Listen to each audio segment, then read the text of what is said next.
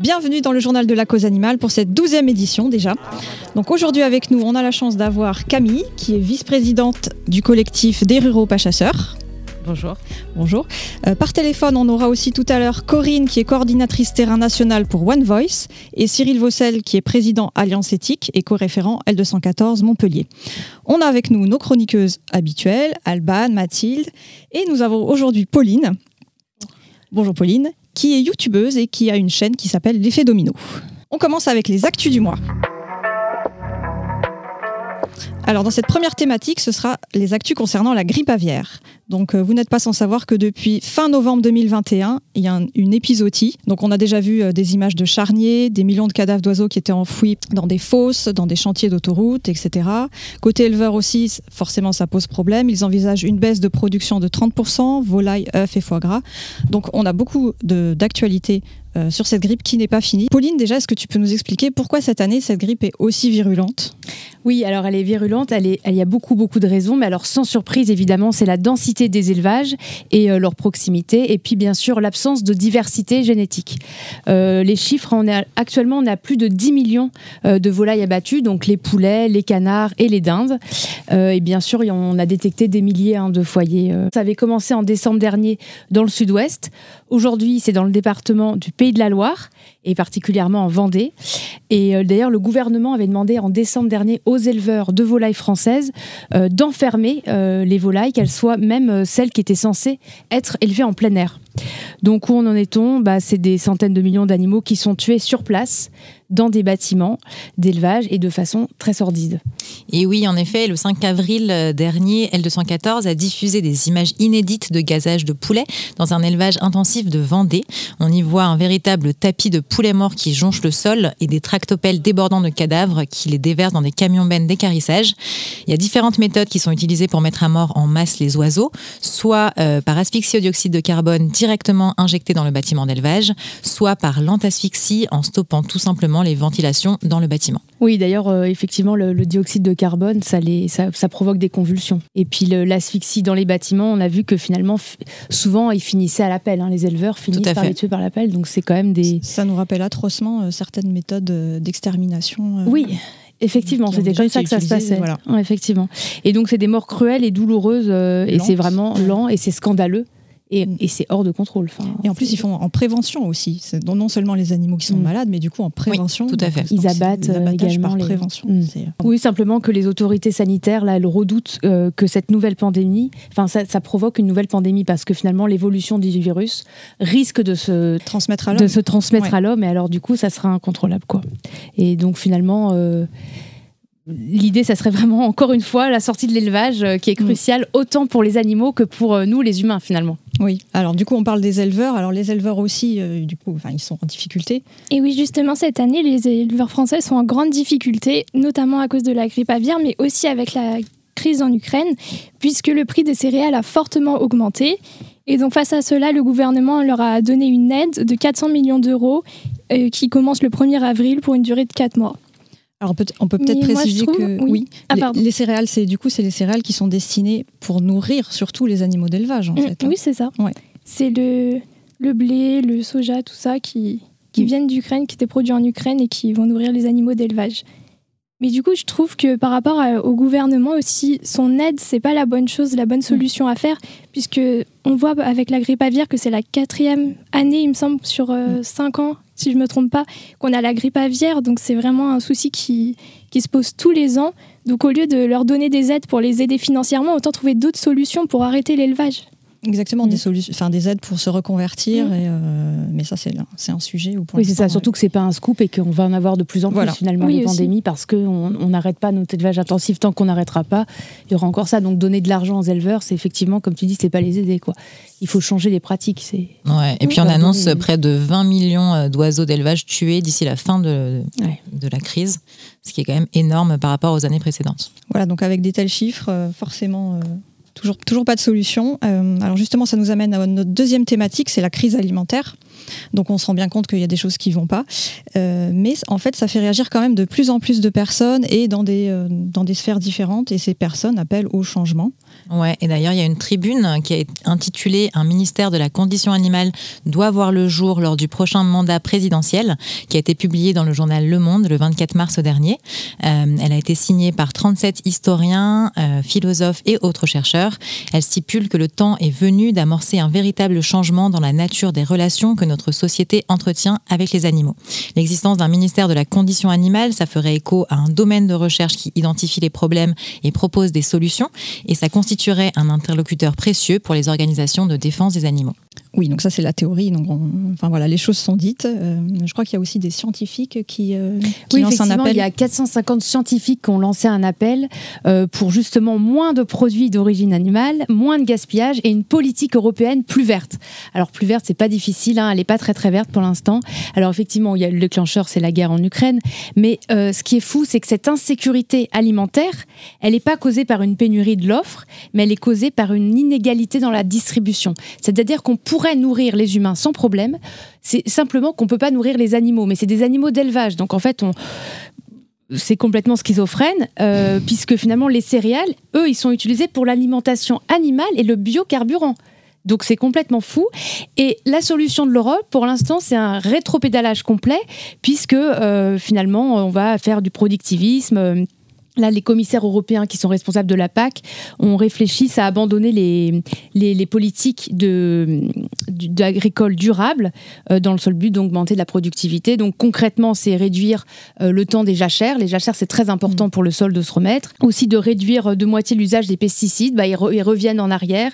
Et euh, bien sûr, les engrais et les terres bio. On, avait, on, on allait sur un quart des terres bio. Un quart, c'est pas grand-chose, mais c'était déjà ça. Mm, et là, mm. l'Europe fait un rétrobédalage complet. Donc voilà, c'est. Bon, alors ça, c'est côté Europe, mais par contre, côté français, l'INRA, oui, c'est ça. Euh, côté français, l'INRA, donc c'est l'Institut de recherche pour l'agriculture, l'alimentation et l'environnement. L'INRA et d'ailleurs. INRA, je ne sais pas trop comment ça se prononce, a fait une étude en collaboration avec MS Nutrition et cette étude montre en fait qu'il serait bien de servir trois fois par semaine des repas végétariens dans les cantines scolaires et les deux autres jours, soit du poisson, soit de la viande blanche. Donc ça permettrait notamment de lutter contre le réchauffement climatique parce qu'il faut rappeler que l'élevage, c'est la principale cause de ce mm. réchauffement climatique. Mais pour ça, pour arriver à revisiter cette euh, réglementation, il va falloir euh, abolir une ancienne loi qui était de proposer de la viande rouge au moins un jour par semaine. Et en fait, ça, ça vient en complément. En fait, il voudrait réformer la loi Egalim qui dit déjà, enfin qui dit mm. déjà, qui dit seulement un repas, un repas par semaine. Par semaine donc, euh, ce qui est assez peu, mais c'est déjà ça. Très peu. mais c'est vrai que trois repas végétariens, ce serait beaucoup mieux déjà. Ce serait un autre pas. Après, s'il pouvait y avoir des alternatives tous les jours et même des alternatives véganes, ce serait encore mieux. C'est ça. Et en plus, là, on parle de la guerre en Ukraine, mais en réalité, on va vers un réchauffement planétaire de toute manière. Bien sûr. Donc, l'Ukraine, la guerre en Ukraine, c'est un exemple, mais on arrive, on, va arriver à des choses bien pires. Donc, euh, prenons les, mesures maintenant, quoi. C'est ce que je voulais dire. bon, va bah, très bien. Alors, on va pouvoir passer à notre euh, prochaine thématique qui est celle des loisirs. Alors, justement, Camille, donc je rappelle, tu es vice-présidente du collectif des ruraux pas chasseurs et tu vas nous parler d'une journée mondiale qu'on ne connaît pas trop. Et eh ben moi, je vais parler de la journée mondiale du blaireau, euh, celle des vrais blaireaux. celle, euh, Des animaux donc, des animaux non humains. Celle du mignon euh, petit mustélidé poilu qui vit dans son terrier en forêt. Ce sera le 15 mai. Euh, c'est le 15 mai depuis 2011 en fait. Hein. C'est juste qu'on le sait pas trop. Ah depuis 2011. Voilà. donc c'est le 15 mai. Ouais, c'est la journée donc mondiale du blaireau et ça se tiendra dans plusieurs grandes villes de France en fait. alors on a une manifestation de prévue à Paris, place de la République, qui est en fait un un regroupement interassociatif. Euh, il va y avoir euh, un stand éphémère, il va y avoir euh, une simulation de déterrage. Ah, ah oui, intéressant ça. mais juste pour savoir. Avec, avec les amis des lobbies. Et ça vaut le coup de venir ah, faire un tour parce que ça mérite. Enfin, voilà. Je pense que ce sera marrant. Donc, c'est une action qui est soutenue par, par plein, de, plein d'associations, plein de collectifs, donc, dont, qui est organisée par l'ASPAS et mm. co-organisée par le collectif Renard Blaireau. Et le collectif Renard Blaireau, c'est euh, un regroupement donc de, collectifs et euh, d'associations euh, qui militent contre, contre, la, contre la chasse. Ouais en général. Et donc là, pour l'occasion, contre le déterrage du blaireau en France. D'accord. Donc le 15 mai. Le 15 mai. Et donc il y aura donc cette manifestation à Paris, mais il y aura aussi des manifestations dans plusieurs grandes villes de, grandes villes de France comme Montpellier, Rennes, Blois, Grenoble et d'autres. Il faut juste se rapprocher de sa délégation à espace départemental. Voilà. Et, juste simplement, pourquoi Enfin, est-ce que tu peux nous rappeler pourquoi ils font Enfin, quel est l'intérêt de, sortir les blaireaux finalement euh? Ah bah il y en a pas en fait. Hein, D'accord. C'est le plaisir de. C'est le plaisir de, jouer, en fait, de, le plaisir de torturer, le, le, plaisir d'être cruel, tout simplement. Voilà. C'est pas parce qu'ils font des dégâts, ou alors ça c'est le prétexte parce qu'ils font des dégâts sur l'agriculture. c'est un prétexte. pour, le renard, euh, pour le renard, c'est entre guillemets avéré c'est un mhm. animal dit nuisible dans, dans les, textes, euh, dans les textes français. Euh, le, le, blaireau a été accusé des, des, des mêmes dégâts, mais, euh, mais il n'est pas dans la catégorie il n'est pas dans la catégorie nuisible. Il est juste dans la catégorie. Il a changé de nom d'ailleurs, il me semble. On n'est plus nuisible. Je ne sais plus le terme exact, mais encore un exercice de communication nuisible. Je ne sais plus comment. Qui est le plus nuisible susceptible d'occasionner des dégâts L'humain ou les êtres mm. vivants ah, non humains Petite question. Bah, l'humain, en fait, c'est le seul animal qui n'a pas compris qu'il avait besoin de la nature pour vivre. C'est ça c'est ça. On est interconnectés en fait. Exactement. Euh. Ok, bah merci Camille pour, euh, pour, ces précisions sur cette journée. Alors on va passer à une autre journée, cette fois nationale contre la corrida. Et pour ça, on va appeler nos invités par téléphone.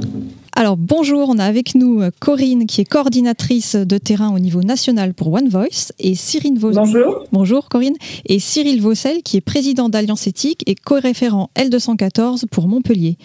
Alors aujourd'hui, vous bonjour. Alors aujourd'hui, vous allez nous parler tous les deux d'une journée nationale euh, contre la corrida qui se déroulera le 11 juin. Je vous laisse la parole. Tout à fait. Merci beaucoup. Euh, tout d'abord, merci de nous recevoir et de nous, de nous permettre de nous exprimer ben voilà, sur cette initiative assez inédite, j'ai envie de dire, en fait, c'est une action euh, unitaire nationale euh, qui dénoncera en effet euh, la corrida et qui aura lieu le 11 juin. Mais il y a pas mal de choses autour de cette initiative. Il y a la possibilité d'apporter son soutien à cette initiative en ligne avec, eh bien, avec un selfie et un visuel que je vous montre. Oui, c'est ce qu'on va faire d'ailleurs à la fin du tournage. Toute l'équipe va se prendre en photo. j'ai vu, oui, j'ai vu absolument. Euh, donc, euh, ce sera vraiment, euh, ce sera vraiment une initiative. on se servira des réseaux sociaux d'une part, et puis il y aura une grande partie sur le terrain d'autre part. Mais je laisse à Cyril le soin de, voilà, d'expliquer ce qui se passera sur le terrain plus précisément ce jour-là. D'accord, merci Corinne. Donc, Cyril, est-ce que tu peux nous en dire plus sur les opérations de terrain? Alors cette, cette action, elle a, comme Corinne vient de vous le dire, elle a, elle a, déjà commencé un peu sur les réseaux sociaux. On invite les, les sympathisants et la plupart des gens qui sont anti-corrida à poser en photo devant un, visuel Stop Corrida. En fait, cette, cette, initiative euh, virtuelle, on va dire, est dans, dans, le but de lancer cette première journée qu'on a prévue le, 11 juin prochain. Donc c'est la veille des élections, mais c'est un peu un hasard, hein, mais à l'arrivée on s'est dit que c'était pas plus mal. Hein. Donc dans le 11 juin prochain, on aura pour le moment on a 31 villes dans toute la France. Donc pour une première édition, on est, on est plutôt content avec Corinne, ça, ça sera plutôt réussi. Et du coup, ça se passe, c'est pas que dans le sud, c'est. Euh, non, absolument pas. Non, non, on en a vraiment on a créé d'ailleurs une carte sur, Google Earth. On se rend bien compte que c'est vraiment sur toute la France qu'il y, a, des villes qui vont être concernées par une action le, 11 ou le 12 juin prochain. Mm. Oui, en fait, on, tenait, excuse-moi Cyril, on tenait vraiment à ce que, à ce que la, voilà, qu'il y ait une mobilisation nationale, parce qu'il n'y a pas que les villes taurines qui sont, qui sont concernées. Les gens voyagent maintenant, et donc il était important aussi de, de pouvoir les informer et les sensibiliser ailleurs que dans les, euh, que dans les 63 villes euh, concernées, j'ai envie de dire. C'est ça, parce que même quand on part en vacances, qu'on est parisien, on va dans le sud et on se dit, bon, bah, quel est le spectacle dans le sud? Puis là, on se renseigne, on voit le corrida et on peut se dire, ah bah tiens, pourquoi pas? Donc c'est vrai que c'est bien de, de, Tout le monde doit être conscient euh, de la souffrance, quoi de ce que vivent ces animaux. Oui, parce qu'en plus, la, la, plupart des gens, on, s'en est rendu compte, parce qu'avec Corinne, on milite depuis longtemps contre la corrida et puis d'autres, d'autres sujets aussi. Mm. On s'est rendu compte que les gens pensaient que la corrida, ça n'existait plus, que c'était juste un spectacle folklorique sans, sans souffrance Sans mise à mort, sans souffrance, oui. Mm. Sans, et sans, voilà, sans mise à mort. Même dans les villes taurines, les gens du Sud, euh, il y en a encore beaucoup qui, qui, pensent que ça, ou que ça existe encore, mais qu'en Espagne, mais qu'en mm. France, on est vraiment passé à autre chose depuis longtemps. Donc voilà, c'est un peu l'objectif de cette journée euh, nationale qui sera dans toute la France de, sensibiliser le plus de gens possible à, la cause des taureaux. C'est ça, la cause des taureaux et des veaux aussi, puisque souvent, ce qu'on découvre, c'est souvent quand on découvre parce qu'on est déjà dans la cause animale, mais euh, euh, les citoyens ne savent pas forcément qu'il y a des veaux euh, qui sont donc retirés à leur mère, donc ça toujours, et qui après, pour s'exercer, il y a des écoles de taurémachie pour enfants. Ce qui est quand même complètement aberrant, quoi. Tout à fait. Et les chevaux également, parce qu'on les oublie un peu parfois, mais euh, les, chevaux aussi sont utilisés euh, malheureusement et, sont euh, vraiment dans des conditions aussi misérables, vraiment. Mm. D'accord. Donc, donc pour cette année, donc c'est la première fois, c'est une journée nationale coordonnée. Et est-ce que vous envisagez, est-ce que vous pensez du coup que l'an prochain, ça pourrait devenir une journée mondiale? Alors oui, oui, bien sûr, c'est un peu notre objectif. Alors on, ne met pas la on, fait ça par étapes. En fait, on a déjà commencé cette action un tout petit peu très localement euh, à Montpellier, à Béziers l'an passé. Mhm. C'était un peu pour tester cette idée de, manifestation unitaire. Cette année, on la lance au niveau national. Ça a l'air de, plutôt, plutôt très bien marcher. Et bien, entendu, l'objectif, après, ça sera de l'ouvrir à, tous les pays d'Europe et même du monde. On verra comment ça prend l'année prochaine. Si c'est réussi en France, ça va donner envie aux autres de, suivre le mouvement. Ça sera réussi. En tout cas, c'est une très bonne initiative, oui. Oui, Merci. Donc, euh, bah, merci beaucoup d'avoir témoigné euh, pour cette journée. On, va relayer euh, l'événement. On va prendre les photos qu'il faut à la fin du tournage. oui, super. Merci. On a, on a un très bel album qui est déjà constitué depuis l'ouverture de la page, depuis le 1er avril. On a plus de 640 personnes qui nous ont envoyé leurs portraits.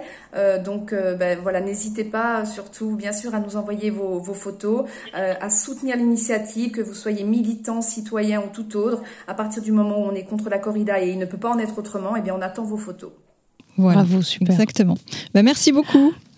Merci à, merci à vous. Merci. Au revoir. Au revoir. Au revoir. Au revoir. Donc on va continuer dans notre thématique sur les loisirs. Euh, alors on n'y pense pas souvent, mais dans le milieu du cinéma et de la publicité, des animaux aussi sont maltraités. Oui, tout à fait. L'association Paris Animaux Zoopolis, donc PAZ, a révélé les dessous de la société Fauna et Films, une entreprise qui emprisonne et dresse les animaux pour le cinéma et la publicité. Dans une vidéo, on voit un dresseur asséner un violent coup de poing à un rapace attaché par les pattes en représailles à un coup de bec. Euh, sur d'autres images, on voit des animaux sauvages dans des conditions de captivité déplorables, donc avec de très nombreuses cages, peu d'espace, euh, une grande promiscuité et aucun enrichissement pour les animaux.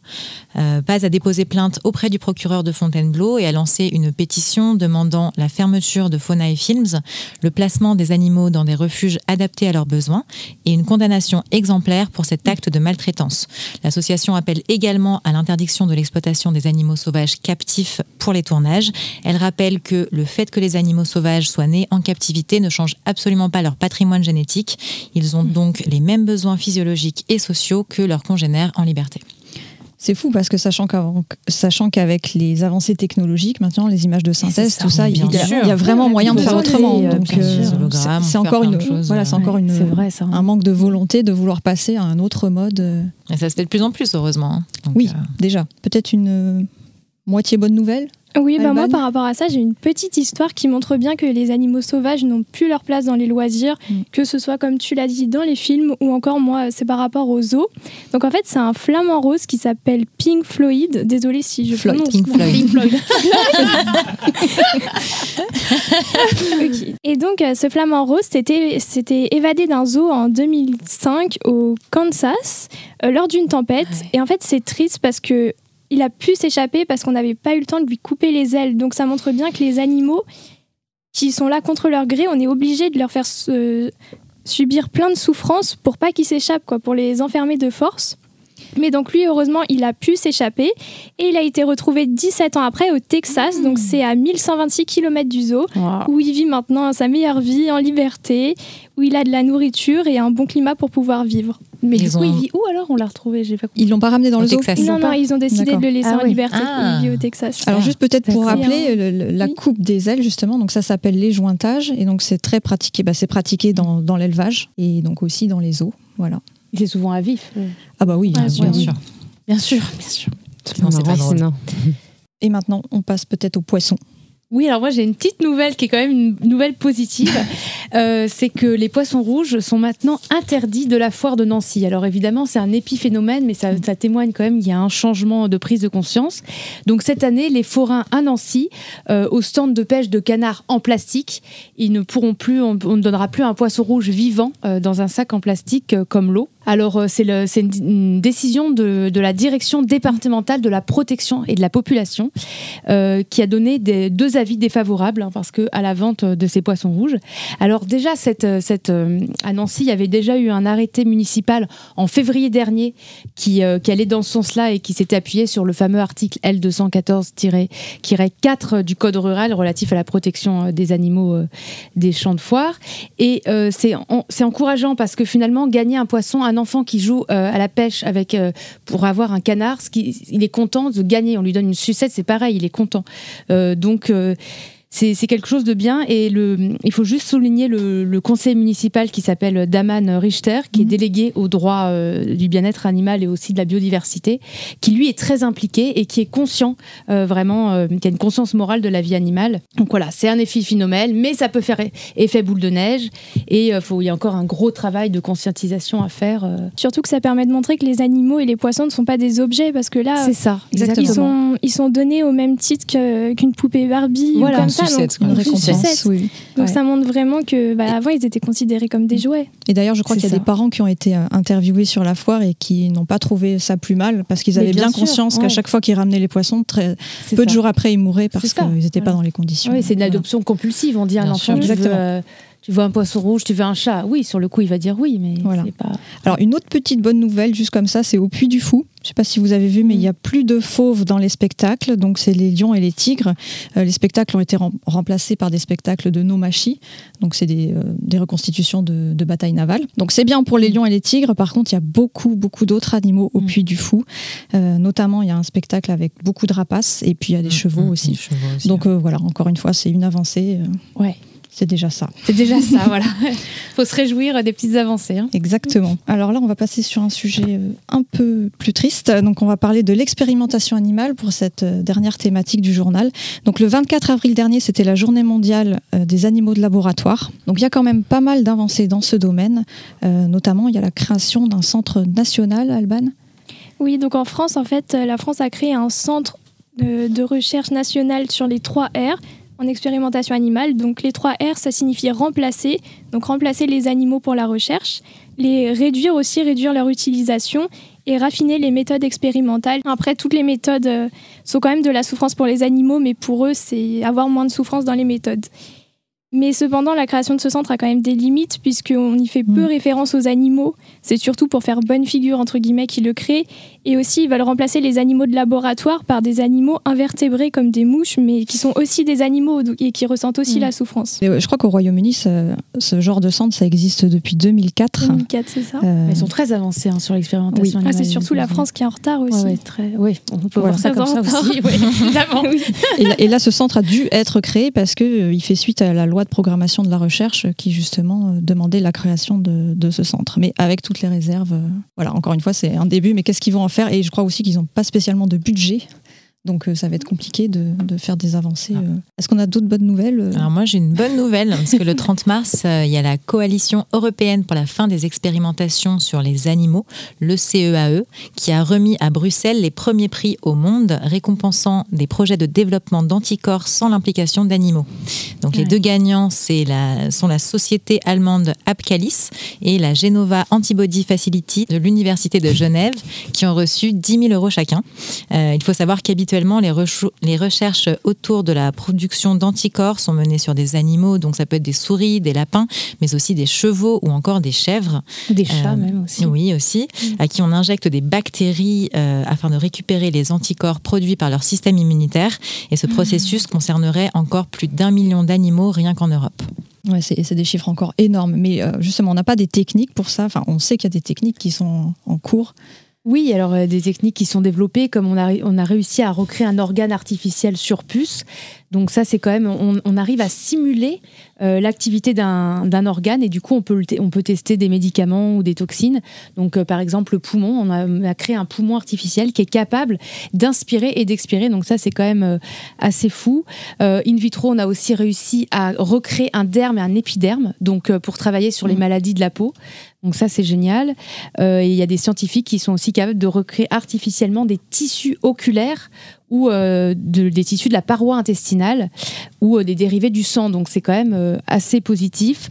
Le seul bémol, comme ce que tu disais Alban, c'est qu'effectivement, c'est-à-dire que pour l'instant, ça permet simplement de réduire le nombre d'animaux qui vivent dans ces laboratoires et pas de, on, les, enfin, on n'a pas encore idée de les supprimer. Donc c'est voilà, c'est affaire à suivre, mais c'est bien d'informer et de dire que ça existe et qu'il mm. y a quand même des, on travaille des entreprises qui travaillent dessus. Euh, surtout sur le R de la réduction. C'est ça. parce que d'ailleurs, il dit souvent que les résultats sont bien meilleurs que, euh, que, que, si ça avait été testé sur des, sur des animaux. Et d'ailleurs, c'est à ce moment-là que j'ai appris, je ne savais pas, est-ce que vous connaissez l'existence des limules? Ouais, c'est des tout petits. Euh... Je savais même pas. on utilise le, sang, des limules mm. parce mm. que ce sang-là est capable de détecter des bactéries, mais c'est fou. Mm. Donc c'est pas des c'est pas des crabes, mais c'est. ouais, c'est encore plus petit. Hein. Oui, voilà. Ils en utilisent des millions, des millions pour l'expérimentation animale. Alors on a, on a fini avec nos thématiques pour ce journal, on va passer au Flash Actu. Alors moi j'ai une super nouvelle, vous avez dû en entendre parler. Euh, c'est la start-up euh, espagnole mm. Eura, qui est donc euh, l'une des entreprises alternatives végétales qui connaît la plus forte croissance en Europe, qui a récolté 4 millions d'euros en seulement 12 heures dans le cadre d'une campagne de financement participatif. il y a eu 4500 ah. investisseurs du monde entier, dont la moitié était âgée de 18 à 35 ans. donc ça provient, hein. ouais, mm. c'est super, ça provient l'engagement des jeunes générations en faveur d'une alimentation végétale. Et les fonds le seront utilisés pour construire un nouveau laboratoire de recherche et développement, le Euralab 2.0. Donc c'est vraiment une super nouvelle. Il faut savoir que la marque elle a doublé ses ventes en 2021 et que là elle ambitionne de développer jusqu'à 10 nouveaux produits en 2022. Donc on a hâte de goûter bah ça. parce que c'est super bon en plus chez Eura. Moi j'adore, j'adore cette marque. Euh, bah, si on reste dans la nourriture, moi je veux bien dire j'ai un énorme scoop là, le marché de l'œuf végétalien. Et là il atteint 33 euh, milliards de dollars. Donc c'est souvent 33 milliards de dollars, c'est énorme. C'est énorme. C'est une croissance ah exponentielle. Alors bien sûr, hein, c'est les États-Unis et Israël qui développent ça. Et euh, je voulais simplement dire que ça permet toujours d'économiser des millions de litres. Euh, voilà, et comme quoi. Et oui, c'est à base d'un haricot. Voilà, c'est assez fou. À base d'un haricot Un haricot euh, mungo, ça s'appelle. Mm. Et qui, une fois qu'il est broyé en poudre, il peut. En fait, il est déjà très utilisé euh, dans la cuisine asiatique, l'haricot mungo. Oui, en plus, on l'utilise beaucoup. Voilà. Partout. Donc, comme quoi, on peut faire de l'argent sans casser des œufs. Ah, bravo Bravo La petite punchline. ok, euh, d'autres flash actu. Alors, peut-être, je sais pas, côté législatif Oui, donc en fait, le Royaume-Uni prévoit une loi pour reconnaître la sensibilité des animaux et ça va hmm. permettre de favoriser notamment leur, leur protection juridique. Et ça montre bien que le Royaume-Uni est un leader mondial dans la protection animale. ils envisagent pour l'instant ou c'est déjà euh, acté C'est au enfin ils en sont à la dernière étape. Ah oui, donc ça va. C'est pas encore acté, mais bientôt crois qu'on avait une autre nouvelle juridique. Euh, oui, bah, au, niveau de la, au niveau européen, hein, ce qu'on a dit, c'est que les, législateurs européens, ils demandent vraiment explicitement la fin de la promotion de la viande. Alors, au sein de l'Union européenne, hein, la Commission européenne, elle, elle, elle, elle promeut la viande dans un but de stimuler la compétitivité. Mais là, ça n'a plus de sens, évidemment. Euh, pour, pour euh, assurer la sécurité alimentaire, euh, on doit diminuer, vraiment réduire notre consommation de viande. Et il faut que les cultures soient consacrées à nourrir les humains et pas nourrir. Enfin, oui, on en revient à ce qu'on disait au début. On en revient à l'appel des scientifiques. Mais là, tout le monde. Enfin, je veux dire, là, il y a quelque chose de. À un moment donné, il faut agir. Il faut que les politiques écoutent, entendent en tout cas, ou agissent. Quoi. Pas obligé d'écouter, mais ils peuvent agir. On a eu aussi une enquête L214. c'est un peu euh, plus triste comme nouvelle. Euh, c'est le 20 avril, donc L214 a publié euh, une nouvelle vidéo de veaux maltraités dans un élevage du groupe alimentaire Denkavit, qui est le numéro 2 du veau en France. L'association a porté plainte pour mauvais traitement et sévices graves et elle a lancé une pétition qui a recueilli plus de 80 000 signatures pour exiger des, des sanctions immédiates.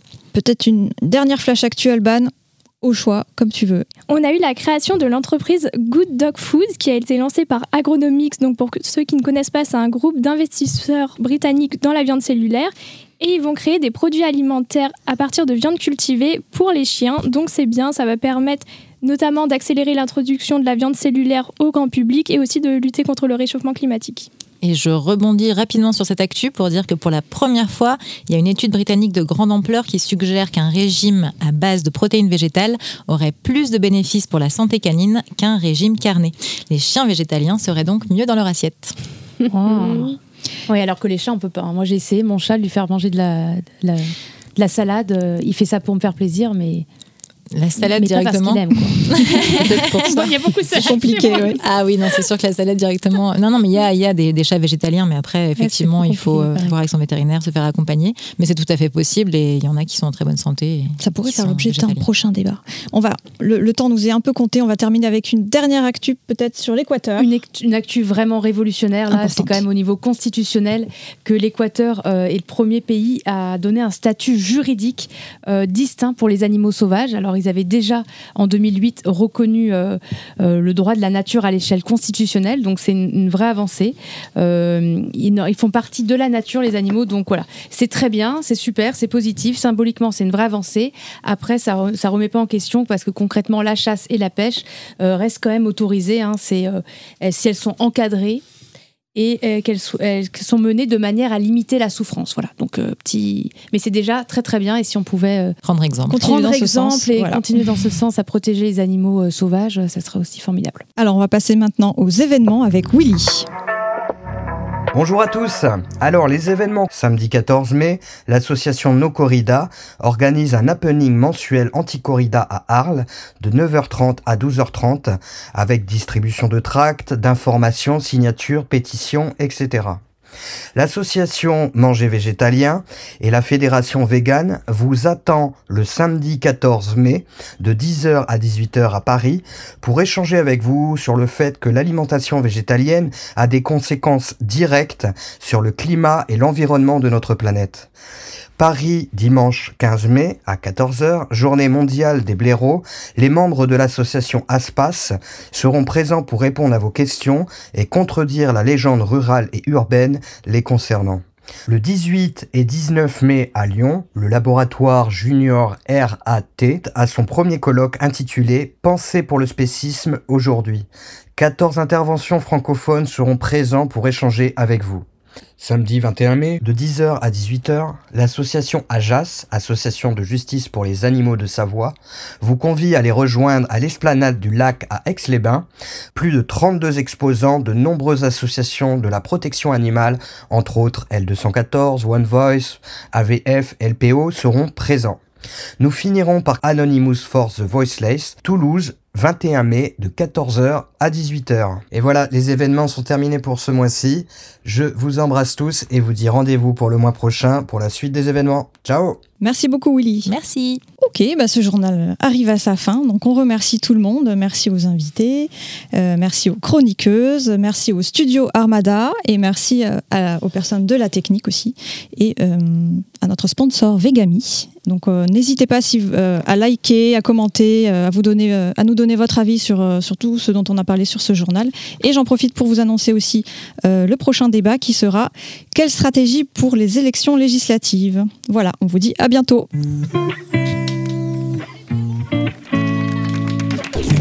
Armada. Armada.